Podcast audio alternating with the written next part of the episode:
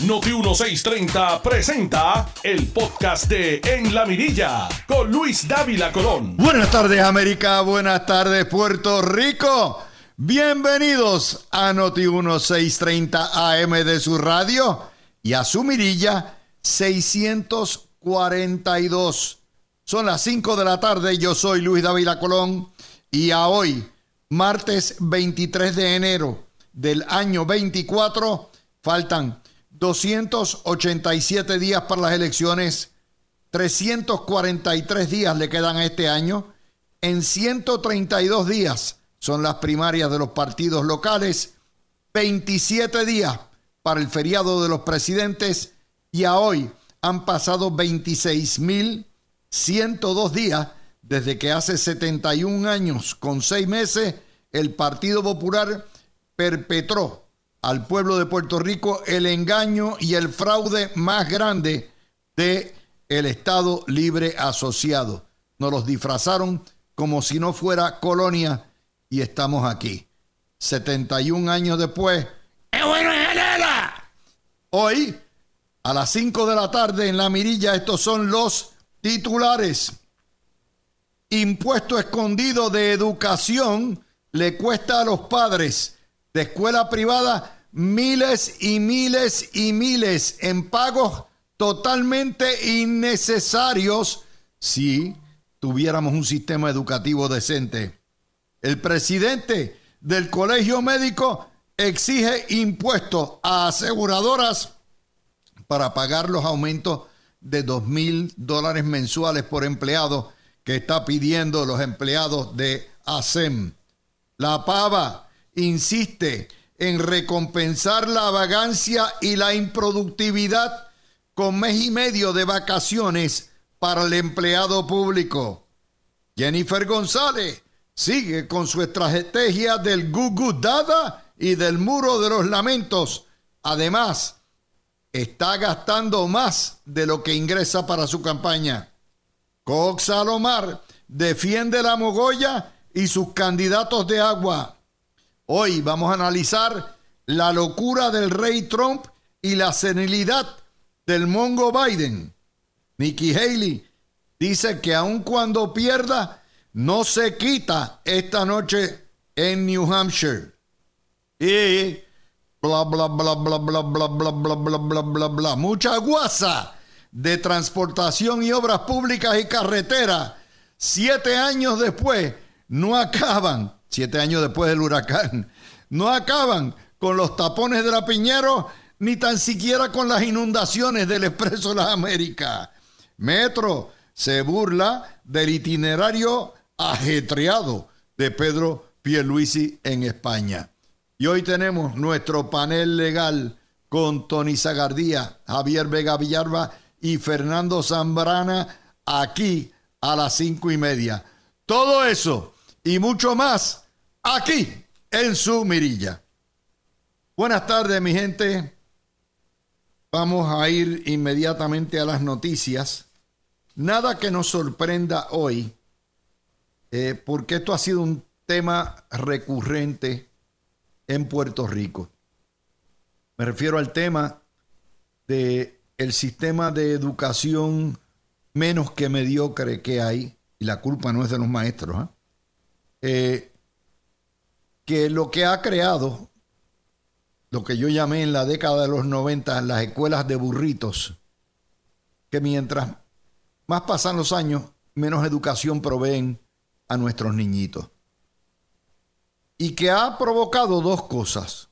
Número uno, un éxodo masivo de padres jóvenes que se llevan sus hijos a Estados Unidos donde van a recibir educación gratuita y de mucho mayor calidad, entre otros beneficios.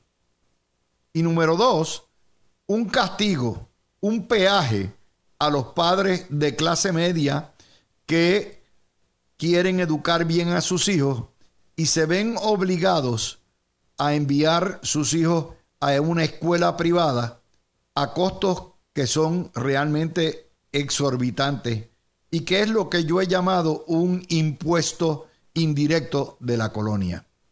Eso, aparte del once y medio que les petan a usted todos los días cuando usted compra, esto es un impuesto que usted en vez de pagárselo al gobierno, se lo paga a lo que es el colegio privado, sea católico, sea evangélico, sea secular. Parte de la historia hoy del nuevo día nos indica que eso es una necesidad como la ven las padres. Y es natural. Como padre, como abuelo, usted quiere ver eh, lo mejor para sus hijos. Y la única herencia que usted le va a dejar a sus hijos es una buena educación. Y la gente hace lo indecible por pagar matrícula, libros, costos eh, de lo que es las mensualidades, todo ese tipo de cosas por mantener sus hijos en una buena escuela, o por lo menos una escuela mejor eh, que la pública de su barrio. Eso no quiere decir que todas las escuelas públicas son malas. Eso no quiere decir que el sistema educativo tal como lo estamos viendo en todos los niveles es un desastre. Eso no quiere decir que no puedan salir estudiantes brillantes del sistema público. Lo que quiere decir es que en términos generales nuestro sistema educativo ha ido deteriorando rápidamente por las razones que sean y nosotros tenemos un sistema educativo centralizado, estatizado, donde todo se corre del departamento en San Juan, donde las regiones son meramente sellos de goma y donde, contrario a los estados, donde hay juntas escolares en los condados y en las ciudades que corren cada escuela sujeto a unos parámetros de certificación eh, de, que impone el Estado, curriculares, de, lo que es planta física, preparación de los maestros. En Puerto Rico, para eh, escribir o poner cualquier cosita hay que pedirle permiso al departamento. Hay una burocracia horrible.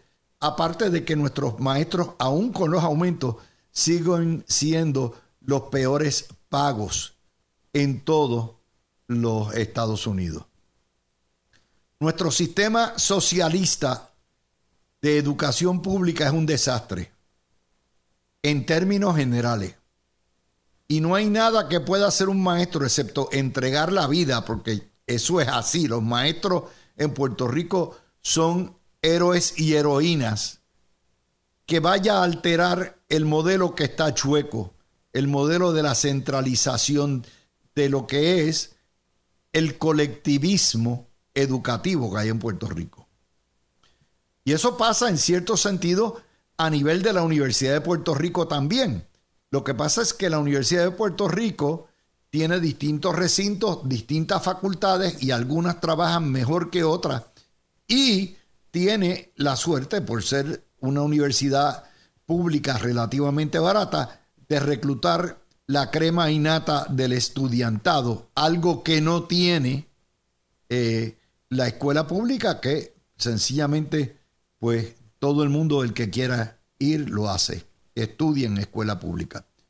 Por lo tanto, no es una obligación el enviar el niño a escuela eh, privada. Es una urgente necesidad que es distinto. Y la necesidad crea en el padre, en la madre, lo que es la urgencia de darle a su hijo la mayor y la mejor educación y por lo tanto se convierte en una obligación, un impuesto indirecto. Es decir, usted tiene que pagarle a un ente privado que eduque a sus hijos porque la escuela pública que es gratuita no va a hacer el trabajo por lo cual usted paga contribuciones. Eso es un pago totalmente indirecto, pero que está ahí. Y es una recarga. La tabla que nos da el nuevo día hoy es en cierto sentido, eh, eh, vamos a decir, es real porque coge los costos, pero en cierto sentido esa tabla está subestimada. Si usted mira la tabla de lo que vale la matrícula y las mensualidades, aproximadamente educar un hijo en escuela privada en Puerto Rico le puede costar, dependiendo, entre 6 mil y 8 mil dólares anuales. Eso es una cantidad sustancial de dinero. Eso no cuenta lo que son los libros, que es una recarga enorme, los materiales, los uniformes, la transportación, la merienda. Y cuando usted suma todos esos detalles, enviar el niño a una escuela privada le puede representar a cada padre mil dólares mensuales. Si tiene dos, generalmente hay descuentos de 10%, pero como quiera, son 20 mil dólares mensuales o entre 18 y 20 mil dólares mensuales. Es una barbaridad. Para un matrimonio, de, vamos a poner un policía y una, una maestra, que se ganen 70 mil dólares, 20 mil dólares por dos muchachos en escuela, es prácticamente una tercera parte, menos, un poco menos, una cuarta parte de lo que ganan. Y no hemos tocado la renta, la hipoteca, los carros y todo lo que hay. Eso es. ¡Qué bueno es Elena! Eso es lo que tiene que defender el huevo. Ese sistema, esa debacle, esa colectivización. Yo siempre lo he dicho, los que me han escuchado durante los últimos 50 años lo saben. Las escuelas en Puerto Rico deben operar como las escuelas en eh, Estados Unidos, descentralizadas. Cada municipio o cada región opera su sistema. El Estado pone unos requisitos curriculares de preparación y de planta física y, y de acreditación y el resto le corresponde a la comunidad y a todo lo que da. Y el romper y volar en pedazos el Departamento de Educación, limitarlo a la facultad de licenciamiento y acreditación y romper ese presupuesto y darlo por estudiante a cada municipio y a cada región y que sean los alcaldes los que se encarguen en gran medida de esto, cumpliendo con los requisitos curriculares de educación, de sanidad que le ponga el Estado. Pero nadie hace caso porque están las uniones. Si usted rompe en pedazos el sistema educativo y cada unión tiene que bregar con 78 alcaldes o 8 o 10 regiones, se vuelven locos porque le quitan poder. Y las uniones son las primeras las que no van a permitir eso. Lo que yo he llamado, en Puerto Rico se trabaja, somos esclavos del sistema público, somos esclavos del empleado público, somos esclavos de las uniones. Por esa razón no se ha cambiado. Ningún político se atrevería tocar eso. Y esa es una diferencia fundamental entre el sistema educativo de la colonia y el sistema educativo de los estados. En, en los estados, por ejemplo, en Florida, yo les puedo decir, los estudiantes, las escuelas, las propias, eh, le dan propios condados que manejan un sistema escolar, le dan notas y hay un sistema estatal que le da nota a las escuelas. Y las notas tienen gradaciones. Y la gente se muda a los vecindarios o tratan de mudarse cerca de los vecindarios donde tengan las mejores escuelas. Y por cierto, las escuelas se pagan a través del, te dicen, ah, pero se cobra en Florida eh, tres veces más el impuesto de propiedad, sí. Pero muchos de esos tienen lo que se llama costos de CDD o costos especiales que van para mantener las escuelas. Es decir, cuando usted paga su contribución territorial, es parte de esa contribución territorial que le deducen en la hipoteca, va para mantener la escuela. No es dinero que se le lleva a Hacienda y lo pasa a presupuesto y le dan la vuelta y se lo chupa el sistema de burocrático del Departamento de Educación. No, no, no. Va derechito a la escuela. Derechito a la escuela. Y les puedo decir esto porque yo, por experiencia propia, yo pago en impuestos de la propiedad tres veces lo que pagaba en Guaynabo. Pero como no pago contribución sobre ingreso estatal, prácticamente yo pago en Puerto Rico un delirio en contribución de ingreso estatal. Eh, pues eso ayuda. Y usted lo ve, la calidad de la, educación, el horario extendido, las clases especiales, las facilidades deportivas, las facilidades de biblioteca. Usted lo ve donde quiera. Pero abandonamos nuestros niños. Y entonces nos preguntamos, ¿y por qué se nos van los padres? ¿Y por qué no hay niños? ¿Por qué la matrícula bajó del año 20 de 680 mil estudiantes a 200 mil? Por eso mismo. Porque el, además del alimento que usted le da al niño desde bebé, desde que le dan la teta a las mamás hasta que le dan la compota y el alimento que usted le, va, le da, lo más importante es el pan nuestro de cada día de la educación, porque eso los hace mejores ciudadanos, los hace profesionales, los hace buenas personas y le da la facultad, le da las herramientas para sobrevivir y tener una calidad de vida mejor que la suya. Esa es la aspiración de toda madre y toda padre, que sus hijos puedan vivir en condiciones mejores y con menos sacrificio que lo que hemos hecho las generaciones anteriores. Eso era parte del sueño que había y que se fue hace mucho tiempo, mucho tiempo. Así que ese es el costo indirecto y lo que hay. Y claro, alguien me mencionó esta mañana cuando puse el tweet que obviamente eh, esto no refleja los costos de, de la educación en la escuela eh, de la zona metropolitana. Claro que es cierto. Las escuelas en los pueblos y fuera del área metropolitana valen mucho más baratas que las escuelas privadas del área metropolitana. Usted puede ir a las escuelas Saint John, El Perpetuo, eh, María Reina, eh, todas estas escuelas, la Commonwealth, le van a costar un huevo, cada una de ellas. Es así. Pero, como les digo, en la isla vale menos, por lo tanto, eh, el promedio, lo que es la mediana, baja considerablemente con lo que es el área metropolitana. Esa es la primera noticia que tengo para ustedes eh, y me parece importante que se sacara esto afuera. De hecho, dice que la inflación se ha, ha subido todos estos costos 13% en seis años. Yo creo que es mucho más, pero estamos ahí.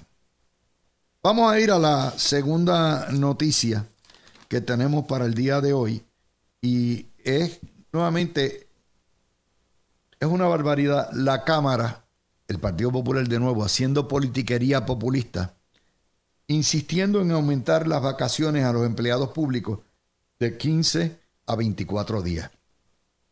En el sistema público, cuando usted suma los días de fiesta, que son 22, sobre esos 24 días, ya automáticamente hay 46 días, sin contar los fines de semana, sin contar las misas sueltas, sin contar que cuando un feriado cae jueves o le cae martes, le hacen, el gobierno generalmente le hace un puente y le da o a cargo de vacaciones o a cargo de otra cosa, le, da, eh, y muchas veces sin cargo, el día libre. Y esto es lo que demuestra, primero, estamos creando una sociedad donde el trabajo no vale nada. Donde lo que le están diciendo al empleado público es, mira, nosotros políticos trabajamos para ti y mira qué buenos somos que te vamos a aumentar nueve días, once días, sí, nueve días más de vacaciones. Una tercera parte te la vamos a dar adicional. Y simétrica, sin productividad, sin nada. Si a eso usted le añade los 15 días por enfermedad y los días de eh, asueto, el empleado público en Puerto Rico tiene más de 60 días libre. Como no los pueden acumular, los agotan, ustedes lo saben que es así. Los agotan. Y, y el resto de la sociedad y los que trabajamos por cuenta, a duras penas, 12 días de vacaciones, con suerte, 8, 10, lo que fuera por licencia, 15 días eh, muchos de los días de fiesta vayan a los moles. Los empleados los tienen que trabajar. Aquí en realidad hay cierre total. Navidad, Nochebuena se trabaja hasta tarde. Año Nuevo, la Nochevieja se trabaja hasta tarde. Reyes, Viernes Santo. Y aún el Día de las Madres y el Día de los Padres están abiertos los comercios. Eso el empleado privado está fastidiado. Pero ¿qué pasa? En Puerto Rico hay cerca de un millón de personas empleadas, de los cuales 145 mil o 50 mil son empleados públicos, el 15%, el resto son privados. ¿Para quién trabajan los políticos? Esto es promocionar la vagancia, la improductividad. Yo no tengo problema que le digan, mira, eh, el periodo, la semana del 25 de julio y el 27 la vamos a coger todos libres. Le estamos dando tres días más. Ok. Y, y no tengo qué problema que le digan la semana de Navidad, todo el mundo libre. O la. Está bien, pero lo descuentan. Lo deben descontar. Yo creo que hay un, un tiempo de asueto, es importante pero nuevamente, esta cuestión de 60 días libres a free for all, y eso lo que hace que nos hace país, un país menos productivo, un lugar donde se idolatra el ocio, donde se recompensa el hacer nada, donde se recompensa la vagancia, y esto tiene unos costos sociales indirectos mayores. ¿Por qué? Porque está comprobado estadísticamente que en los tiempos en que hay más asueto, más tiempo de vacación, particularmente el verano y Semana Santa y Navidad, en ese periodo incrementa la incidencia criminal. Eso es así, eso es el primer costo.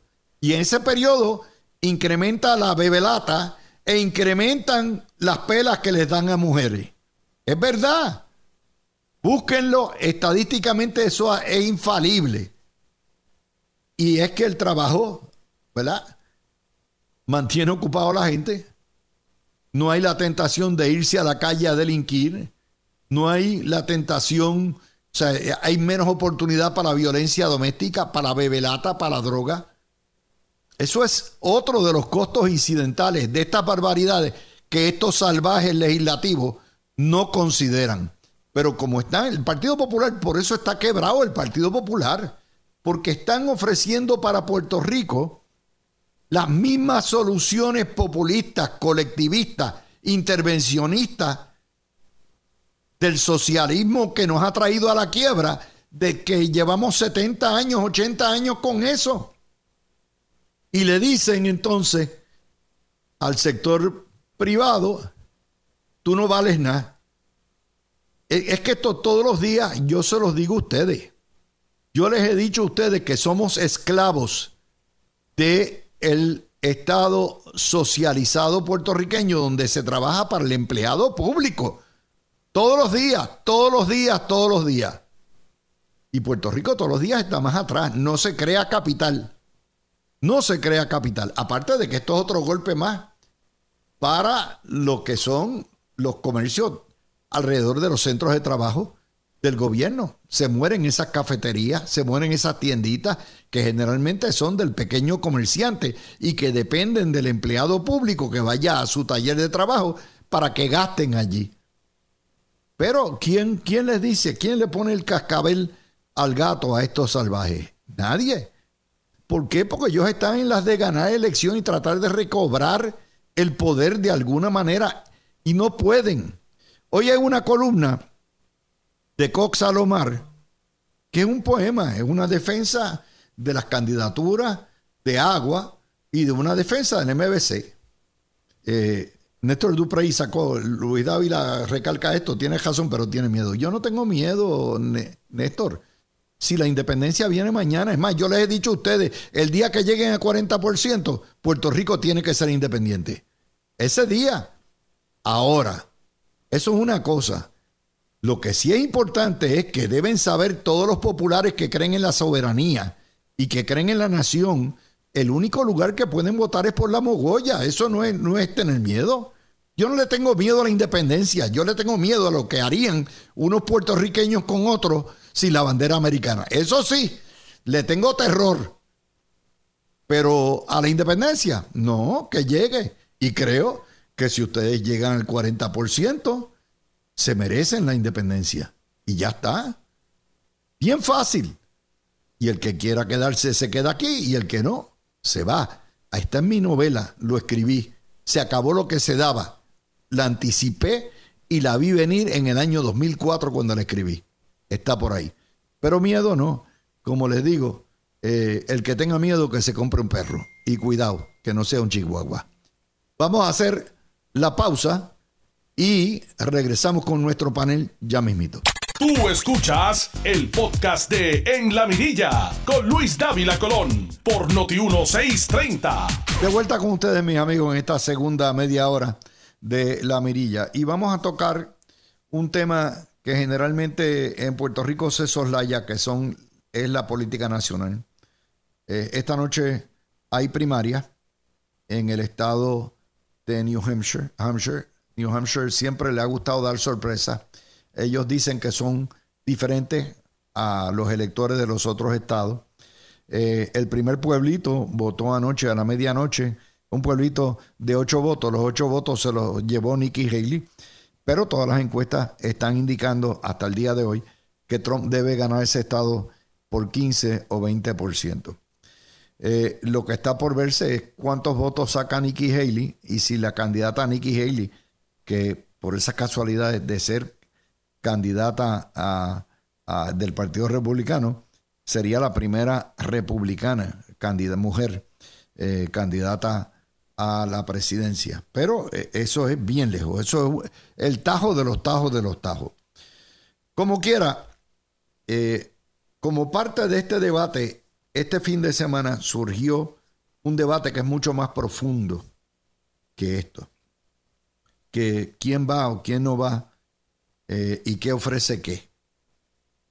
Eh, en los últimos días de campaña, el presidente Trump, y yo le digo presidente porque siempre para mí no son expresidentes, siempre tienen el, no merecen el respeto como los gobernadores igual.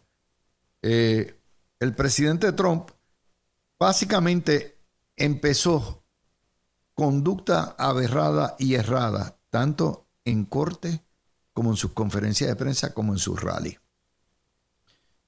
Y hubo un rally que se dio el sábado, el viernes, eh, donde el Trump empezó a hablar desconectado y en jeringonza prácticamente habló en lengua. Él confundió a Nikki Haley con Nancy Pelosi cinco veces, eh, hablando de eventos del 16. Eh, señaló que Barack Obama, que lo había derrotado, y él nunca compitió con Barack Obama, compitió contra Hillary Clinton, y hizo unos errores básicos de composición de lugar y de persona que van más allá de lo normal. Nikki Haley le saca punta a eso. El New York Times saca una historia donde empiezan a hablar de eh, la pérdida de facultades mentales de Trump, como han hablado también de las de Biden. ya mismo vamos a coger a Biden, los dos. Eh, y les tengo que recordar que esta nación se fundó en gran medida gracias a los errores del rey Jorge en 1770, causados por una degradación de sus facultades mentales, errores básicos, y eh, tan es así que se escribió, se hizo hasta una película, The Madness of King George, ¿ok? O sea, la degeneración de facultades mentales de un gobernante, en este caso el monarca inglés, que no pudo trabajar con la revolución americana y la rebeldía de sus colonos, en gran medida contribuyó a la independencia de Estados Unidos y lo que es Estados Unidos hoy. Pero no se ha aprendido nada. Todo el mundo con el tiempo pierde memoria. Todo el mundo con el tiempo se le degradan sus facultades mentales. Eso es parte de el proceso natural de envejecimiento. Sin embargo, hay una edad donde en la vasta mayoría de las personas, hombre o mujer, empieza a degradar aceleradamente. No hay la menor duda que durante estos tres años los republicanos le han sacado punta a todo lo que da, a lo que es la senilidad de Joe Biden, su torpeza en los movimientos, eh, su, se pierde su, su falta de orientación. Y una cosa que la gente pierda memoria y otra cosa que la, que la gente empiece a perder el juicio. Porque el presidente de Estados Unidos, su primera misión es defender la seguridad nacional y tiene el dedo en los botones nucleares. Y nadie quiere que el presidente esté loco o haya perdido sus facultades mentales. Cuando estamos viendo continuamente, yo veo mucho Fox y, Fox cubre intensamente la conferencia de prensa y los rallies de Donald Trump.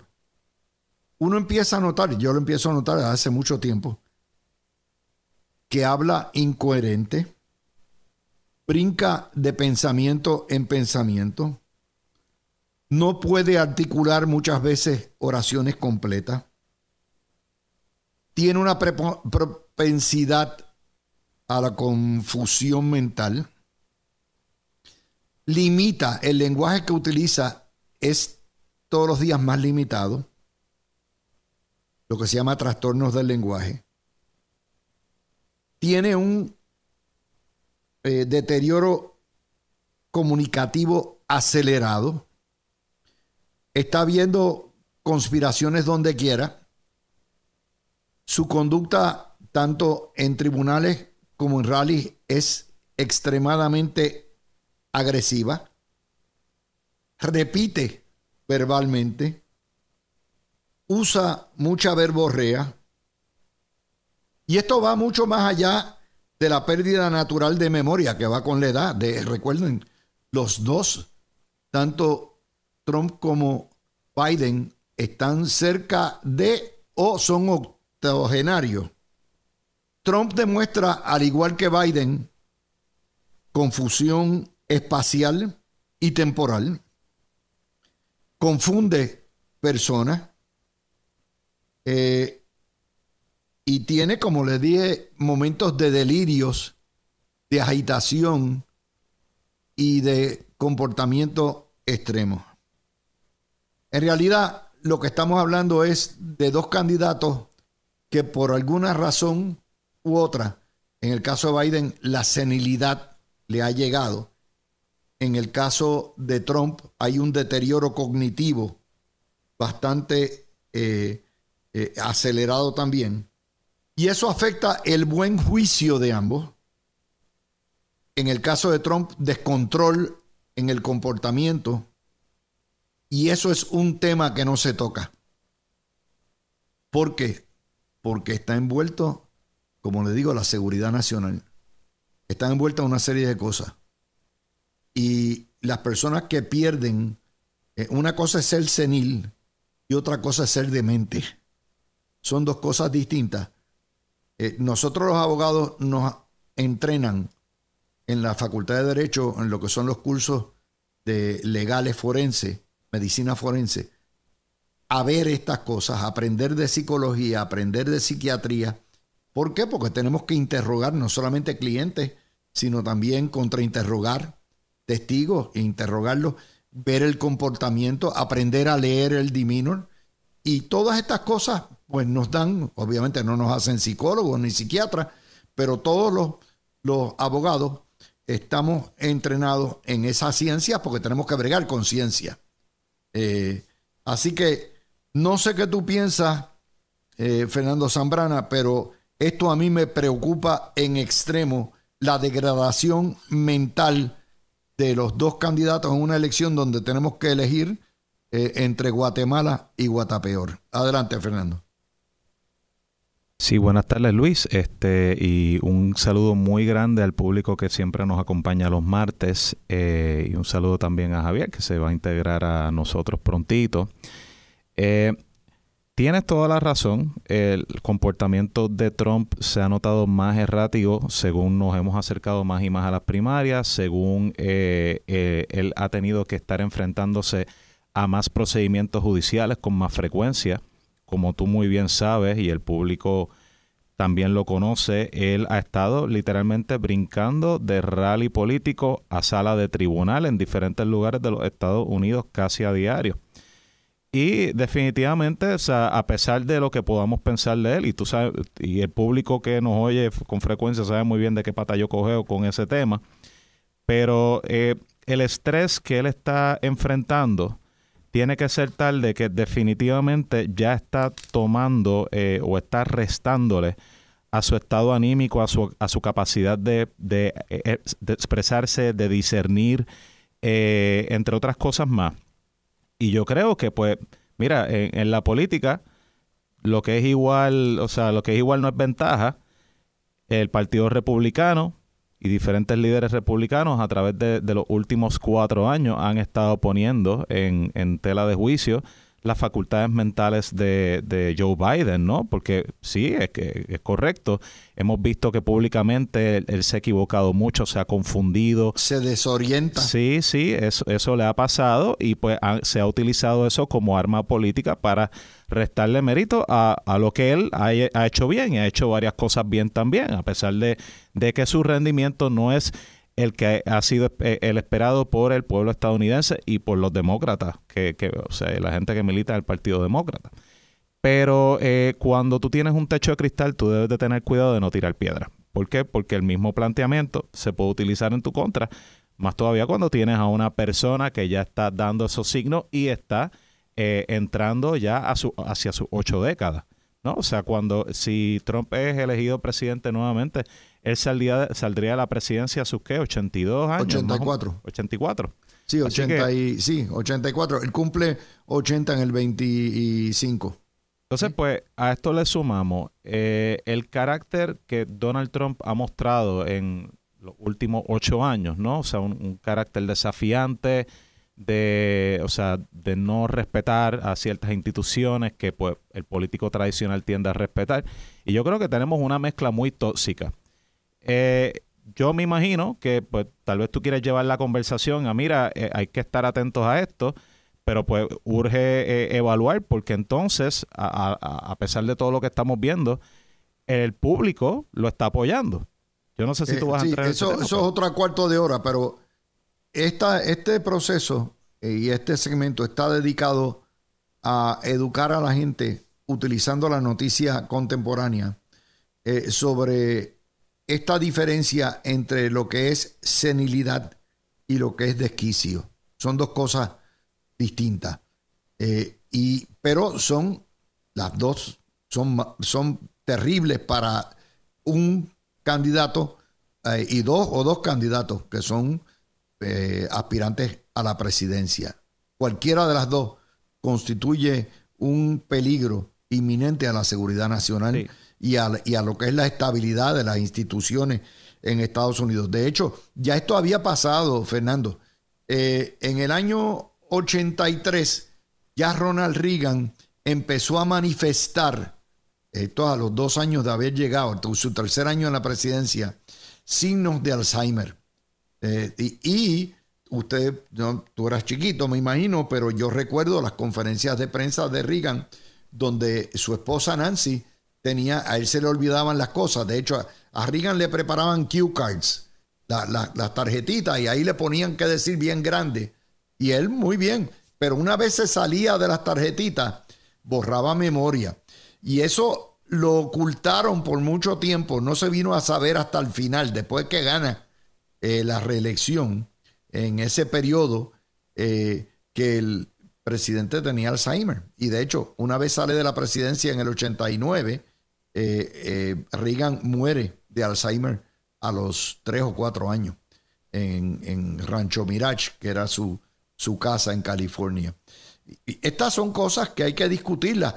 Nosotros pudimos haber pasado por esto, a lo mejor no hemos tenido, eh, eh, ¿cómo se llama?, gobernadores bien ancianos, pero ciertamente con el tiempo va mermando y eso es así, eh, Fernando. Para eso, gracias al cielo, tenemos la enmienda 25. Y de casualidad, un presidente... Sí, pero la enmienda 25 necesita acción de un Congreso y un Congreso republicano no va a remover a un presidente que, que esté bien loco. Lo primero es que el círculo interno no lo va a decir, porque el círculo interno va a preservarse en el poder y no lo va a soltar para afuera. Y si el círculo interno de Casablanca no lo dice ni lo denuncia, mucho menos tú esperes que un Congreso... Eh, meta mano cuando se requieren cuántos votos, dos terceras partes, una tercera parte, es bien difícil. pero su gabinete tiene una obligación, va a tener una obligación constitucional, o sea, en el, eh, claro, en el hipotético de que no revalidar, pero sea electo como presidente nuevamente. Eh, eso es lo que esperamos, pero mira, después de los primeros cuatro años de Trump, con la cherry encima de lo que pasó el 6 de enero, eh, esa es mi esperanza pero de, de ahí a que se manifieste una remoción del presidente por incapacidad, eh, honestamente eh, eh, lo veo como poco probable. Pero, y es poco probable. o sea, la, política ha llegado a unos niveles nunca antes vistos y yo creo que estamos en, en tierra o sea, incógnita. hay mucho peligro de frente y, ¿verdad? Me, me da temor lo que pueda pasar. Estamos viviendo tiempos de locura electoral. O sea, no es solamente, eh, Fernando, la locura de los políticos, sino la locura de los electores que se creen cualquier cosa. O sea, estamos viviendo tiempos bien, bien locos. Y, en una cosa como esa, eh, si elegimos cualquiera de los dos, uno por senilidad, el otro por demencia, eh, con una actitud bien, bien agresiva, Mano, no espere ni que los asistentes, ni ayudantes, ni secretarios lo denuncien, porque no es en el interés de ellos, y mucho menos que los demócratas o los republicanos. Mira lo que ha pasado con Bob Menéndez. Lo han dejado ahí los demócratas. Y él tiene tres casos criminales, incluyendo uno de que asistió a espías y toda la madre. Y está ahí. Los políticos son incapaces de jugarse ellos mismos y menos de corregirse te tengo que conceder ese punto, Luis. A pesar de, las obligaciones constitucionales que asumen cuando juran fidelidad a la Constitución de los Estados Unidos y asumen su puesto. Eh, y fíjate, eh, siguiendo esa línea, si miramos las cosas que pasaron dentro del gabinete durante el primer cuatrienio, fueron bien pocos los miembros del gabinete y asesores de Casablanca que se atrevían a criticar públicamente las locuras que a veces Trump se disparaba durante, durante su tiempo como presidente. Solamente después es que empezaron a hablar, después de que salieron de las funciones públicas. Ah, eh, por ejemplo, eh, el, que era secretario de, defensa, eh, que le dijo a Trump, mira Trump, yo no voy a mandar a las Fuerzas Armadas a controlar la, este, los motines llevados a cabo luego de que murió George Floyd y Trump le dijo 20 cosas, o sea, y él no se atrevió a denunciar públicamente que el presidente le había pedido hacer algo que era contrario a la ley federal, el, el pose comitatus, o sea, que es una ley que prohíbe el uso de la milicia, eh, no de la Guardia Nacional, pero de la milicia como tal, para, para suprimir esa clase de situaciones. Y de eso mismo, fíjate entre que otros. esa experiencia, Fernando, del 6 de enero y previo, demostró todas las vistas congresionales, todo lo que ha pasado, todo lo que ha surgido, demostró que el gabinete de Trump sabía que estaba con Wild, que estaba en violación y no se atrevieron a cruzarlo. no se atrevieron a denunciarlo No, y mucho- mientras mucho- estuvieron en el puesto. Mu- Muchos asumieron la, la postura de, espérate, que yo tengo que ser el adulto en la habitación supervisando de que eh, el presidente pues no, no se salga de los carriles. Eh, Y, eh, y se dieron cuenta que eso era virtualmente imposible y todos tuvieron que renunciar o, o los tuvieron que votar por Twitter, porque así es como Trump de- despedía a funcionarios públicos eh, de su gabinete, entre otros. Este, pero sí, o sea, eh, tengo la esperanza de que la décimo, o sea, la, la, de- la decimoquinta, la duodécima quinta enmienda eh, sirva para algo, pero pues. Veremos déjame a traerte a la primaria. Eh, la gente me- nos pregunta que por qué no está Biden si tiene un retador. No está Biden porque New Hampshire eh, decidió por X o Y con el Partido eh, Demócrata Nacional romper las reglas y Biden no se inscribió ahí. Como quiera, eh, lo de Biden ya está planchado. Pero hay, déjame darte el calendario primarista. Ya los caucuses de Iowa, Trump los barrió. Hoy es la, prima- la primaria en New Hampshire. En febrero 6, la semana que viene, es Nevada. Febrero 24, Carolina del Sur, que esa es el estado donde Nikki Haley fue gobernadora. Sin embargo, ese estado está completo con Trump, como está todo el sur con Trump. Eh, marzo 2, los caucuses de Michigan, de Idaho, de Mississippi y de Washington DC. Y ahí es que viene el marzo 5, son supermartes. 18 estados tienen primaria. Eso quiere decir que eh, en esta es la recta. Nikki Haley tiene que ganar hoy o llegar cerca hoy para tener suficientes donativos para mantenerla en carrera en Nevada, que faltaría, en su propio estado natal, febrero 24, y todo el mundo está apuntando entre marzo 2 y marzo 5, el supermartes, hay 22 primarias y caucuses en juego. Ahí se juegan todas las canicas. Yo no tengo la menor duda que eh, Donald Trump eh, va a ser el candidato oficial del Partido Republicano. Primero quiero corregir un disparate que dije ahorita. Dije duodécima quinta, vigésima quinta enmienda. Este, Javi está aquí en la cabina, acaba de, de unirse a nosotros. Este, la, lo que pasó en Iowa la semana pasada y lo que va a pasar hoy en New Hampshire es, pero casi debido a muerte para la campaña de Nikki Haley, porque va a determinar cuánto dinero podría entrar a sus arcas, porque para las primarias no son gratuitas. Para tú correr en primaria, tú tienes que pagar anuncios, tú tienes que, conseguir apoyo, o sea, tienes que pagar anuncios de tu campaña. Tú tienes que, eh, tienes que motivar a que comités de acción política decidan invertir dinero en tu, eh, en, en tu candidatura, no en tu campaña, obviamente, entre otras cosas más. Y una persona que ha tenido un rendimiento pobre en las primeras dos primarias, ya eso no lo augura bien para el resto de las primarias que tenemos de camino al supermartes, que es cuando en realidad se acaba de decidir todo. Eh, Vamos con Javier un momentito a ver qué nos dice de Nikki Haley y si él cree que llega hasta el supermartes y, y el 2 de marzo. Eh, yo lo dudo, pero miraremos a ver. Tendría que ocurrir un milagro. Javi. Saludos Luis, saludos a, a y a todo el público que nos está escuchando. Bueno, eh, el, el análisis que yo creo que te va a hacer todo el mundo es que no llega y que no, no se perfila como que, como que va a llegar. Eh, tenemos eh, una primaria donde habían cuatro candidatos que llegaron a Iowa con algún tipo de, de apoyo. Ya dos de estos, o sea, Vivek este, Ramaswamy y Ron DeSantis, se han retirado y le han dado su endoso a Donald Trump, ambos. Eh, Ron DeSantis este fin de semana yo creo que fue bien claro en el mensaje que envió que él entendía que Donald Trump era quien tenía el, el apoyo de, de la base republicana y quien debería, ¿verdad?, ser el, el candidato. Eh, Nikki Haley es la única que queda entonces para hacerle eh, frente a Trump en ese sentido.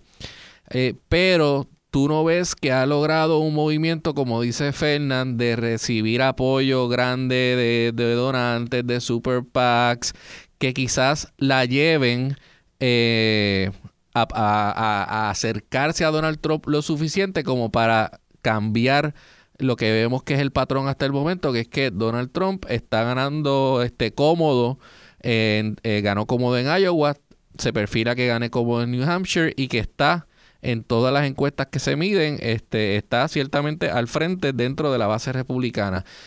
Yo lo comenté la semana pasada que la esperanza de una eh, de, un sector del Partido Republicano era que pudiese ocurrir algo como lo que ocurrió con Joe Biden en la, en la primaria del 2020 donde Bernie Sanders tenía eh, veintipico por ciento de apoyo, Pete Buttigieg también tenía su apoyo y, básicamente se retiraron Pete Buttigieg y otros este, candidatos decidieron endosar a Joe Biden y ahí fue que entonces Joe Biden y su campaña pudo básicamente sobrepasar cómodamente a Bernie Sanders de camino a lograr la, eh, la nominación. No perfilo que ese sea el, lo que vaya a ocurrir aquí con eh, Donald Trump y Nikki Haley. También hay otro asunto, Luis. O sea, Nikki Haley eh, eh, fue parte de los debates que, no, que, que Donald Trump se negó a, a participar. O sea, cuando tú tienes un, una contienda que está cerca, muchas veces los debates podrían ayudar a decidir al elector que está eh, indeciso o lo que sea, pero eso no hubo esa oportunidad aquí para, para el elector republicano, porque Donald Trump simplemente como estaba tan cómodo en las encuestas se negó a participar en los debates, así que no veo cómo Nikki Haley tenga una un, un, un path para, para lograr la nominación. Bueno. Tú escuchaste el podcast de En la Mirilla con Luis Dávila Colón en Noti 1630.